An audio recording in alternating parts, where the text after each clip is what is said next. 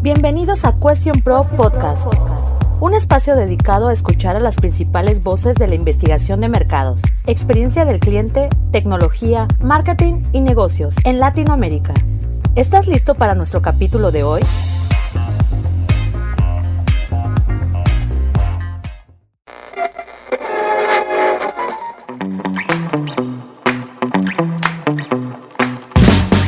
Hoy en Question Pro Podcast, Andrés Botero, responsable de investigación en Synabox, nos hablará de biométricos y de cómo integrar el neuromarketing, la inteligencia artificial y el conocimiento del consumidor para obtener valiosos insights para tu investigación. Como anfitrión, Alejandro Ruiz, Senior Project Manager Research en Question Pro Latinoamérica. Comenzamos.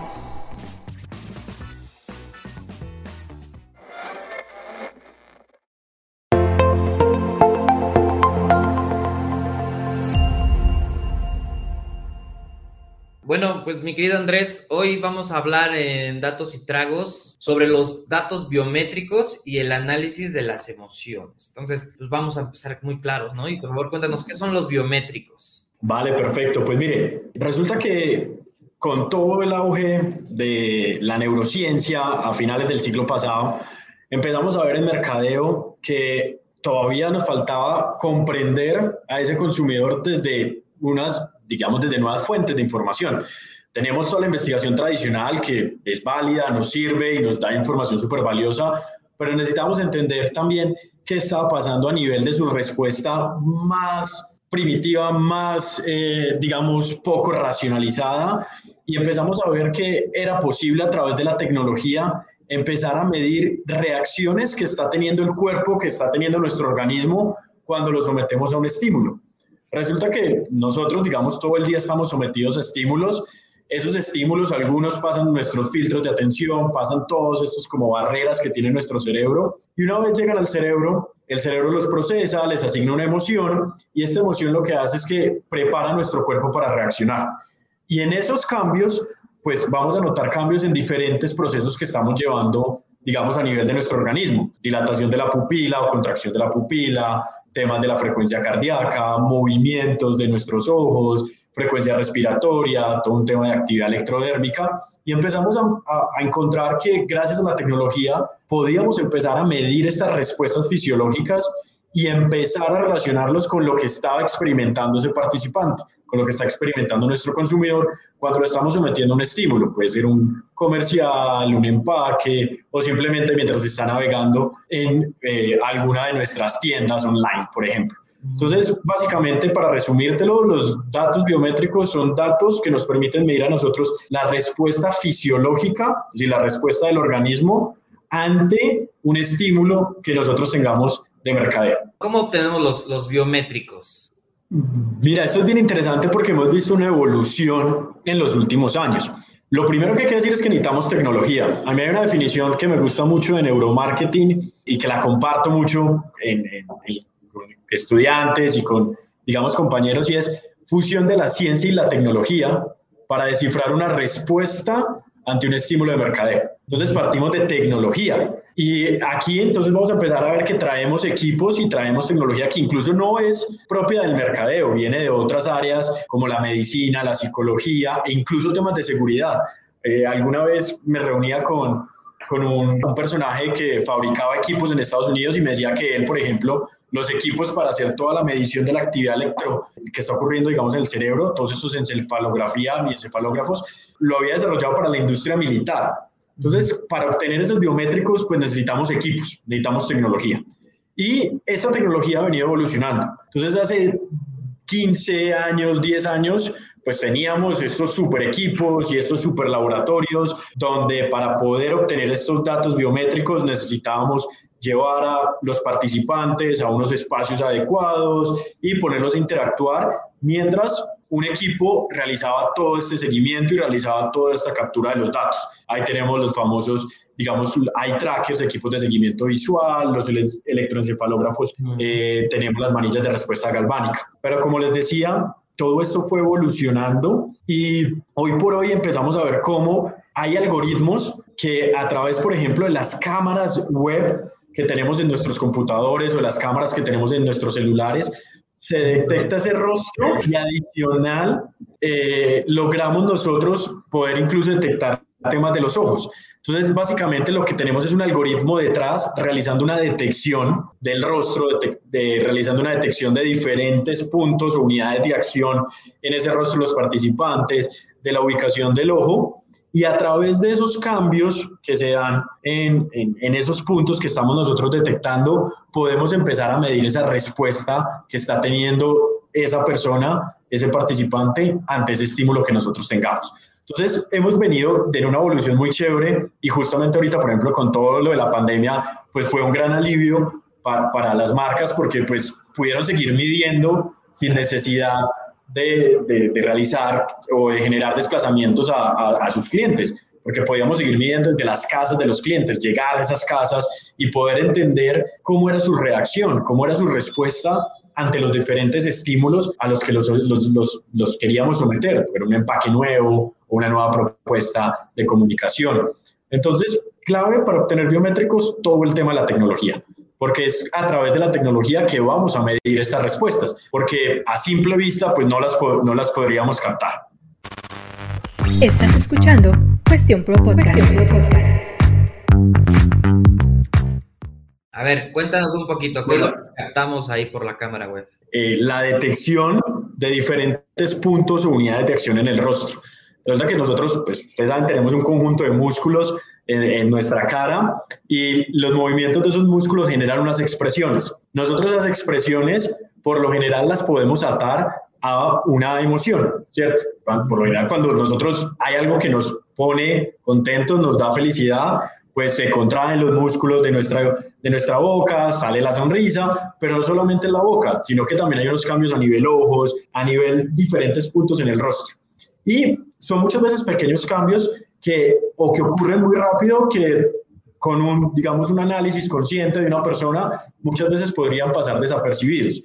Aquí lo que tenemos son algoritmos que están logrando primero detectar todo pues, el rostro de la persona, eh, hay una calibración previa que se realiza y una vez se detecta ese rostro, empezamos a mirar cómo esos puntos van cambiando de posición, se van deformando y a partir de esas deformaciones es que el algoritmo empieza a realizar sus cálculos y empieza a mostrarnos, bueno, qué posibles expresiones está generando.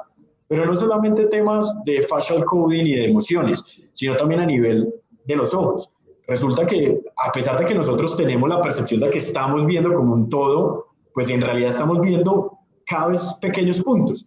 Nuestro cerebro nos da las, la, la sensación, nos hace creer que estuviéramos viendo toda una unidad, pero realmente estamos viendo pequeñas cosas. Por eso muchas veces en el día nos preguntan, ¿viste la nueva valla o viste el producto que estaba en la mesa que mostraron en el programa. Producto, ¿cuál? ¿Cierto? Y lo tenías al frente. Lo que pasa es que tu vista nunca se interesó en centrarse y generar una fijación en ese punto. Entonces, el segundo, digamos la segunda medición que vamos a tener ahí, pues está relacionada con todo ese comportamiento visual.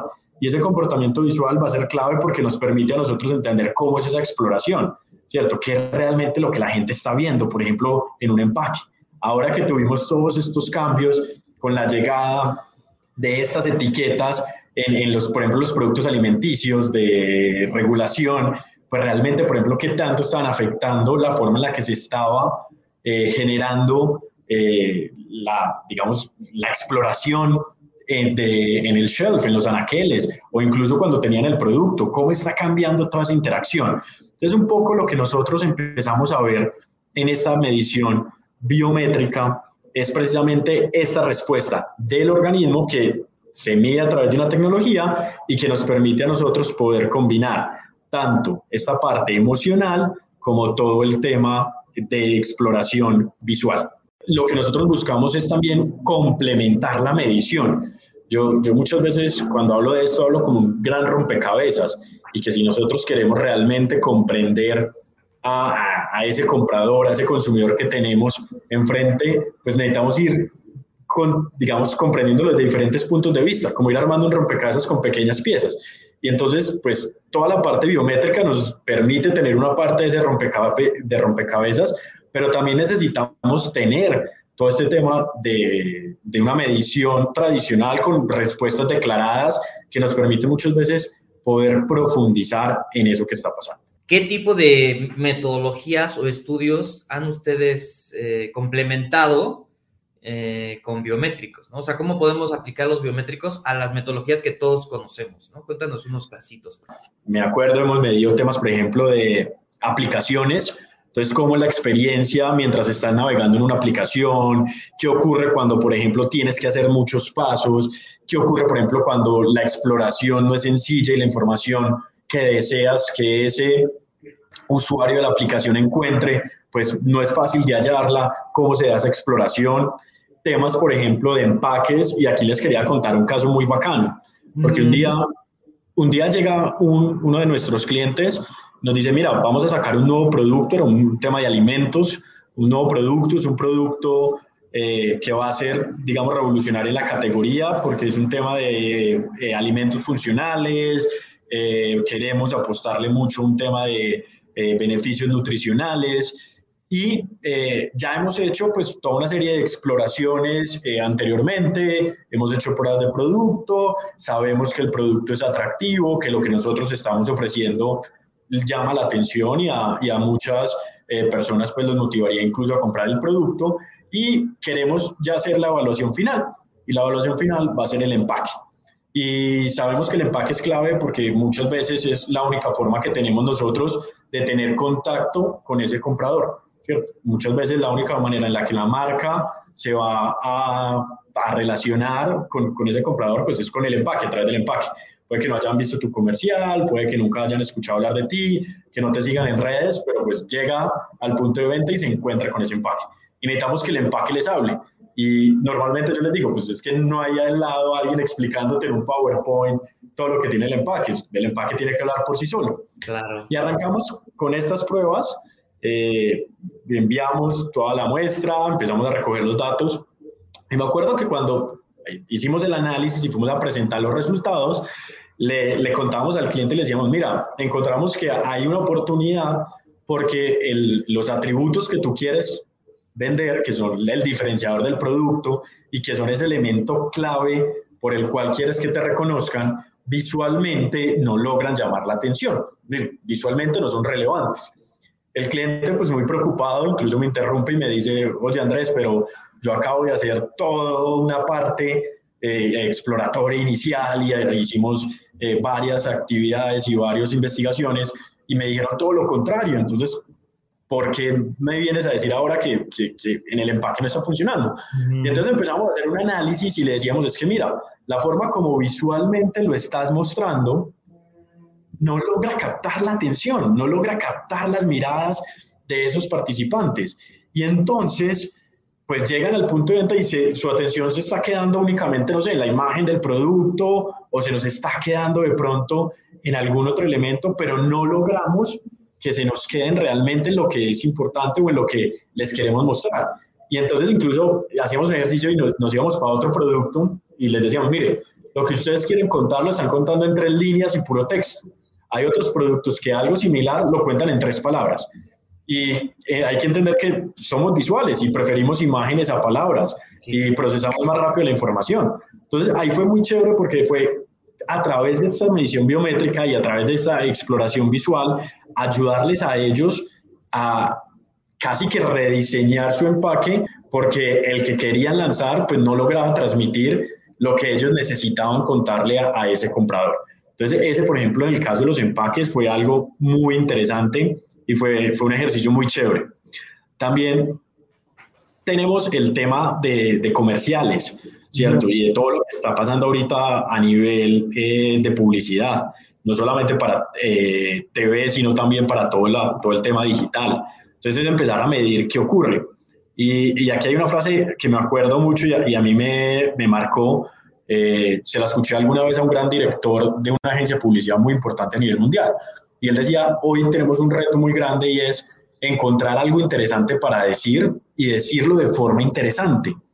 Y entonces, a veces se nos olvida que nosotros no solamente estamos lanzando comerciales para que la gente se enganche con ellos y ya, sino que tenemos un propósito superior de mercadeo, que puede ser comunicar un lanzamiento, eh, generar ciertas asociaciones hacia mi producto, lograr que la gente entienda un mensaje relacionado con mi marca, con el, con el servicio, con el producto que yo estoy ofreciendo. Y entonces empezamos a hacer en todos estos análisis, pues eh, a comprender qué está pasando con ese consumidor, cómo es la forma en la que está consumiendo esa información que nosotros le estamos, le estamos enviando ahí.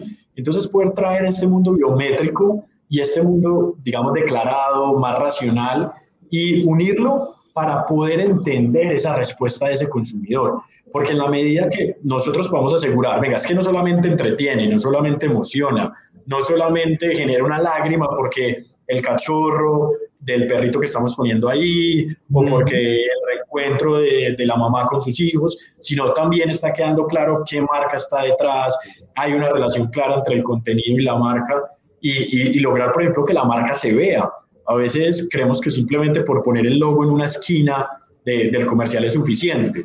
Y entonces nosotros con el eye tracker empezamos a, a, mirar, por ejemplo, qué ocurre con eso. Y encontramos que muchas veces esas, esos logos que ponemos en las esquinas, pues tienen una visualización baja, ¿cierto? La gente no, no, no llega hasta las esquinas a mirar todo ese, eh, ese logo que, que, que estamos poniendo ahí. El tema, por ejemplo, de qué ocurre en esas escenas claves. Entonces, encontrar a veces hemos encontrado picos de confusión en el mensaje. Vemos que cuando llegan a la parte del mensaje principal y cuando la marca les empieza a hablar, se generan unos picos de confusión. Y después vamos y cruzamos esa información y encontramos que la gente no entiende realmente qué es lo que la marca les quería decir. A veces acudimos a mensajes muy implícitos y, y, creemos que la gente va a conectar puntos. Yo una vez tuve el caso de un cliente que tenía un, mensaje muy bacano y, y, yo le decía, claro, cuando uno lo ve en el PowerPoint lo entiende y es súper claro y tienes de pronto al ejecutivo explicándotelo ahí al lado, va a ser súper claro.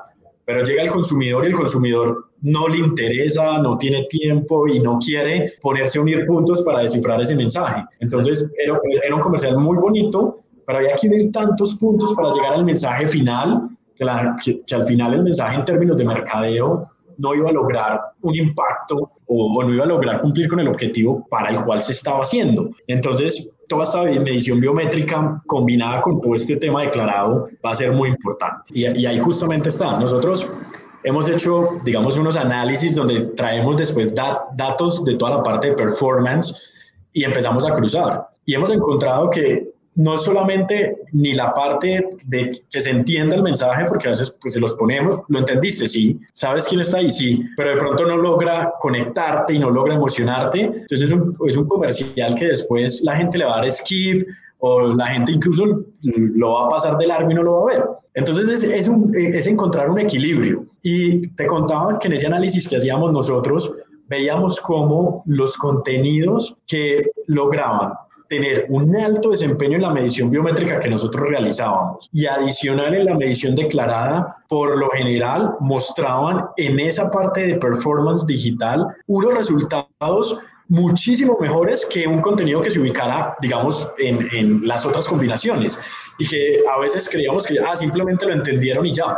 Pero entonces uno va lo entiende y va y empieza a mirar temas de desempeño, de alcance, de visualizaciones y no es tan bueno. O a veces pasa lo otro, tenemos como comerciales que de pronto se nos pueden volver muy virales y la gente no recuerda de quién es. Entonces es justamente en eso, ese es el reto hoy. Contemos algo que capte la atención, que logre sobresalir entre esa infinidad de comerciales y de anuncios y de videos y de estímulos que tenemos, porque es que hoy competimos contra miles de estímulos, ni siquiera mi, la categoría, sino a nivel mundial y de diferentes categorías. Y adicional logremos transmitir el mensaje correctamente, porque es que al final estamos en mercadeo y, y yo tengo que transmitir mi mensaje, no soy simplemente emocionar por emocionar, o emocionar y ya, sino es venga, que se enganchen con mi contenido, pero que les quede claro ese mensaje. Síguenos en redes sociales. Encuéntranos como Cuestión Pro Latinoamérica. Ok. Oye, y de UX, cuéntanos rápido algo que, que hayas hecho. Pues mira, hay, hay, hay cosas... Es que es la experiencia de usuario tal vez para páginas web, ¿no? Para comprar algún producto online y que te mejore el, el, el, flujo para que compres más rápido, ¿no? Y que se le entienda. Mira, tuvimos un caso muy chévere hace unos años, hemos, trabajamos con varias apps para temas eh, digitales financieros, ¿cierto? Para, para sector financiero. Y, y, es muy interesante ver cómo a veces nosotros como marcas determinamos el path ideal, el camino que debería seguir el cliente dentro de la app o dentro del sitio web para realizar una tarea. Y sales a mirar y te encuentras que la gente en términos visuales no encuentra la información o no sabe dónde está y, empiezan a tener caminos que se alejan de forma increíble de tu path ideal y que al final lo que terminamos haciendo nosotros es complicándole la vida muchas veces a ese comprador. Entonces, temas, por ejemplo, ¿qué ocurría cuando tenemos scroll largos? ¿Cierto? ¿Qué está ocurriendo cuando la gente eh, de pronto tiene que hacer, digamos, muchos pasos dentro de un proceso? Siguiente, siguiente, siguiente. ¿Cómo incluso se empieza a mirar un tema de fatiga en, en, en eso? Y al final, pues, lo que terminamos haciendo es abandonando esa operación. Entonces, el tema de UX también es muy chévere y, y, y, visualmente también creo que hay muchos retos porque cada vez pues salen más apps, cada vez tenemos más sitios web, incluso en los sitios web queremos contar más información. Alguna vez también nos pasó un caso donde con un cliente pues veíamos, eh, habían hecho como la página en diferentes momentos y, y posiblemente hasta con diferentes diseñadores. Y entonces veíamos que cada que uno entraba a una sección nueva, era básicamente un proceso de aprendizaje totalmente distinto y casi que para el, el usuario era empezar desde cero. Entonces, cómo esa exploración visual mostraba pues todos estos problemas de, de, de usabilidad, y bien interesantes. Oye, y, en UX también, al momento de que el, el, usuario está interactuando con la plataforma, ustedes graban el rostro y los ojos. Sí, sí, se, se, puede grabar en, en, todo momento y, y esa es la idea. Digamos un poco el tema de los biométricos es eso, es como nosotros, sin necesidad de interrumpir la exploración, eh, sin necesidad de estar eh, de pronto verbalizando algo, preguntando en su momento, estamos nosotros captando toda esta parte biométrica. Nosotros, por ejemplo, a, ti te llega el, el, el, link de la prueba, ingresas a, a, la plataforma de Cinabox, hacemos una calibración y obviamente pues, con tu consentimiento, la autorización, toda esta parte que es muy importante cumplir, eh, digamos, presentamos el estímulo que queremos eh, analizar. Y durante ese tiempo, pues se enciende la cámara. Eh, hay que asegurarnos que se cumplan como unas eh, condiciones mínimas para que sea viable la toma de datos de temas de luz, de posiciones, de incluso pues que no vas a tener unas gafas negras o algo así que, que no permitiría que el, que el proceso avance. Y una vez se hace esa validación, se expone en la pantalla el contenido y empezamos todo el tema de recolección de datos a través de esa cámara. Ahí es donde se, se, realiza todo el proceso. Y por último, para product placement, ¿cómo han hecho? O sea, yo me imagino que tal vez es una foto de algún stand, es, de alguna plaza o cómo funciona. Eh, este es muy chévere porque este es todo lo que está ocurriendo hoy a nivel entretenimiento. Oh. Ustedes saben que hoy las marcas tienen la necesidad de, de, encontrar nuevas formas de comunicarse. Ahorita lo hablabas, pues cuántos comerciales tradicionales o, o, publicidad tradicional tenemos y cómo encontramos nuevas formas de también llegarle a, al, al, consumidor. Eh, no sé si ustedes han visto, por ejemplo, muchas veces en las series o en las películas que aparece el, la botella de la cerveza o aparece por ahí el, el, el, celular X de la marca X o el computador de la marca Y. Y es empezar a ver, por ejemplo, qué ocurre con, con estos contenidos.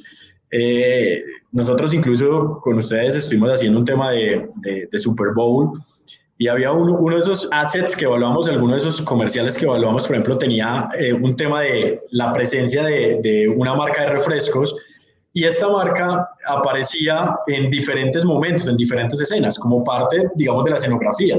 Y era bien curioso porque encontramos que la gente no lo veía, el producto. Entonces, estás pagando una cantidad de dinero por, participar, por ser parte de eso, para que después no te vean. Entonces es analizar eso. Ah, hemos visto casos muy buenos, integraciones muy buenas, donde las marcas logran tener unas integraciones y, y, no solamente se construye awareness, sino también estamos logrando transmitir algunos atributos, generar incluso temas de rejuvenecimiento, la percepción de la marca, bueno, unos temas muy interesantes a través de ese entertainment y unión con, con las marcas, pero es eso, es empezar a entender cómo podemos nosotros incluso ver qué, qué, está ocurriendo a nivel, por ejemplo, visual en este caso. Logran ver el, el, el, producto y no solamente eso, sino ocurre en un momento importante donde emocionalmente estás conectado con, con la escena y con el contenido o estamos apareciendo por ahí en el momento donde la gente está aburrida y como que son esas escenas de transición donde como que nada pasa interesante, entonces la marca incluso queda por ahí como relegada. Entonces es, es muy chévere empezar a, a mirar como todas esas eh, posibles interacciones que hay entre la marca y el contenido. Oye, y pasemos un poquito a entregables. Digo, nos has estado dando adelantos sobre, sobre esta parte, pero eh, pensando que por aquí hay algún cliente final o alguna agencia de investigación que le interese empezar a hacer eh, estudios con, biométricos, ¿qué pueden esperar ellos? ¿Qué, qué, qué tipo de análisis entregan? Y qué tipo de data y, accionables ustedes pueden entregar. Vale, perfecto. Mira, pues lo primero es que nosotros tenemos una plataforma que hemos desarrollado en Cinabox que permite ir teniendo resultados en tiempo real. Una vez un participante finaliza, automáticamente nosotros eh, tomamos esa información, la procesan nuestro, digamos, todos nuestros sistemas y está disponible en una plataforma. Ahí vamos a encontrar, digamos, los dos grandes bloques de información que hablábamos. El primero, que es todo lo que está ocurriendo a nivel biométrico. Entonces, a nivel biométrico, pues tenemos dos grandes componentes que hemos venido hablando. Toda la parte visual que está ocurriendo desde, vas a encontrar desde los famosos mapas de calor, que son estos elementos que permiten eh, que nosotros digamos, podamos ver gráficamente dónde se concentra la mirada, cuáles son esos focos de atención donde la gente está invirtiendo más tiempo, hasta algo muy interesante que es el análisis de las áreas de interés. ¿Y qué es el análisis de las áreas de interés? Es que nosotros, de una u otra forma, hacemos una especie de, división o de despiece, por así decirlo, si se puede llamar así, de el contenido en pequeñas áreas. O bueno, áreas que nosotros podemos incluso eh, armar, pueden ser pequeñas o grandes, dependiendo del objetivo puntual que se tenga. Entonces, yo quiero ver qué tanta atención está obteniendo mi logo, o yo hice un placement del producto eh, entre el segundo 5 y el segundo 10 de esta serie y aparecía por allá en una mesa. Entonces, yo puedo ir y seleccionar esa área y visualmente ver qué pasa. Entonces, en términos visuales podemos ver cuánta gente la ve, eh, cuánto tardan en verla, cuánto se quedan viéndola y poder hacer esa, eh, todo ese análisis. ¿Tú crees que los biométricos son el futuro de la investigación cualitativa online? Como sabes, hacer cualitativo online es mucho más complicado que hacer cuantitativo.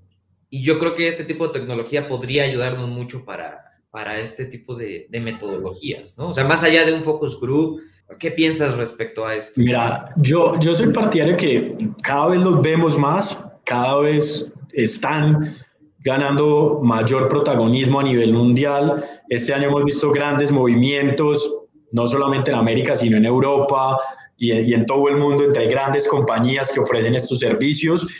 Y definitivamente el tema de los biométricos es algo que llegó para ayudarnos a seguir entendiendo mejor a ese consumidor. Y una de las grandes ventajas que tenemos es que todo el desarrollo tecnológico que hemos visto en los últimos años nos ha permitido a nosotros poder mejorar la precisión, la calidad y la, digamos, toda la información que se obtiene con esta medición online. Este es un tema que ya lleva muchos años de desarrollo. Digamos, pareciera reciente, pero ya desde hace ya varias, digamos, años, podríamos hablar desde el inicio incluso de la década, ya empezamos a hablar de estas mediciones online y definitivamente nos abre una gran puerta. No llega a reemplazar como tal lo otro, sino más bien a complementar. Y yo ahí sí soy muy como de, de la mano de, esto es un complemento que nos permite entender un tema importante de, de, de ese, digamos, consumidor, pero también hay que complementarlo con nosotros para poder eh, reconocerlo y, entenderlo mucho mejor a ese consumidor. Oye, de todo lo que nos ha hablado, yo creo que ya está un poquito de más eh, preguntarte cómo convencer a un cliente final de hacer investigación con biométricos, porque las ventajas son muchas y además están muy claras, ¿no? Eh, como dices, son complementos. Pero entonces te pregunto, ¿qué tanto ha mejorado, cuál, cómo ha evolucionado la aceptación de los participantes, de los panelistas, de las personas que participan en contestar tus encuestas, qué tanto ha mejorado la aceptación de la gente a grabarse, ¿no? Ese sigue siendo un gran reto. Y, yo creo que esa es muy buena pregunta. Ahí hay un gran reto que lo tenemos, pues tanto las compañías que trabajamos con el tema de los biométricos como pues ustedes que son nuestros aliados para ayudarnos que, que podamos lograr que cada vez la gente entienda y, tenga la tranquilidad de, de, todos estos procesos, lo que hay detrás de estos procesos. Eh, nosotros insistimos mucho, pues hay un temor de la gente a que lo graben en algunos casos, pero como esta información al final pues queda totalmente codificada, nunca se miran los, los videos, todo esto se va directamente a unos números y después es casi que imposible que nosotros podamos decir, ah, es que este es Alex el que está haciendo esto. Es decir, hay todo un tema de, de protección de datos, hay, hay todo un tema y unos procesos que venimos haciendo para darle la tranquilidad a las personas que sus datos van a ser tratados con la mayor rigurosidad y con, digamos, el mayor respeto eh, que se pueda. Hay que seguir educando, hay que seguir generando eh, conciencia también en estos consumidores y, y, es un trabajo que, que tenemos todos los que trabajamos en la industria pero definitivamente cada vez vemos, digamos, que se abren más posibilidades. Nosotros hoy desde, tenemos pues en Medellín y en México como los, los equipos, mayormente, porque tenemos pues en, en varias partes en Los Ángeles, pero estamos testeando desde Argentina hasta Estados Unidos, eh, diferentes países en Centroamérica, en Sudamérica, todo el tema de Norteamérica, y vemos que hay una buena aceptación. Vemos que la gente quiere, pues está participando, eh, hay buena calidad en los datos, obviamente pues hay que tener unos controles y todo lo demás, pero hay, digamos, una buena aceptación. Te invitamos a ser parte del Ex Day Latam 2022, el evento online dedicado a la investigación de mercados y la experiencia del cliente. Regístrate gratis en el link de nuestra biografía. Nuestra biografía. ¿Algún mensaje de, de, alguna hacia dónde crees que van los biométricos? Eh, ¿Crees que va a seguir evolucionando? ¿Cómo lo va a hacer? ¿Qué, ¿Cómo te imaginas que va a ser el futuro de la investigación ¿Crees que toda la investigación ahora ya vaya a requerir biométricos o qué piensas que vaya a pasar? Mira, hay un tema muy chévere y es que ha pasado. Es decir, el tema de los biométricos ha tenido una evolución gigante. Yo empecé más o menos hace 10 años con esto y me tocaba recorrerme todo Colombia con una super maleta. Yo le decía la maleta del mago porque era la maleta gigante y ahí me llevaba mis equipos y me tocan las maratones. Hoy, afortunadamente, estamos viendo todo un proceso de, primero, migración hacia el tema online con eh, unos procesos donde se han hecho estudios y se ha logrado comprobar una alta precisión y unos resultados eh, con una buena confiabilidad eh, en, todo, en todas estas mediciones. Entonces, todo el tema tecnológico nos está permitiendo a nosotros migrar muchos de estos procesos y, y, y, no tener que llevar a los participantes a un laboratorio, sino nosotros llegar a las casas de los participantes con este tipo de mediciones, ¿cierto? Al principio era de pronto la encuesta o muy el tema cuantitativo, pero hoy nosotros podemos llegar con este tipo de, mediciones ahí. Y segundo, cada vez vamos a tener más y mejores, eh, incluso mediciones que podamos integrar, eh, desde temas, por ejemplo, de eh, empezar a medir qué está ocurriendo en el rostro, ni siquiera solamente temas de expresiones, temas, por ejemplo, de medir temas de temperatura, el, color, ¿cierto? Que está asociado también a una respuesta emocional, eh, temas incluso, por ejemplo, de algunos como frecuencia cardíaco respiratoria que yo pudiera llegar a medir eh, a través de las cámaras, seguramente nos van a ir dando a nosotros más recursos para entender mejor a la respuesta de ese consumidor ante esos estímulos que nosotros tenemos. Con esto terminamos el episodio de hoy. No te pierdas nuestra emisión la siguiente semana a través de Spotify, Amazon Music, Google Podcast y más. Síguenos también en LinkedIn, Facebook, Twitter e Instagram, donde puedes encontrarnos como Question Pro Latinoamérica. Hasta la próxima.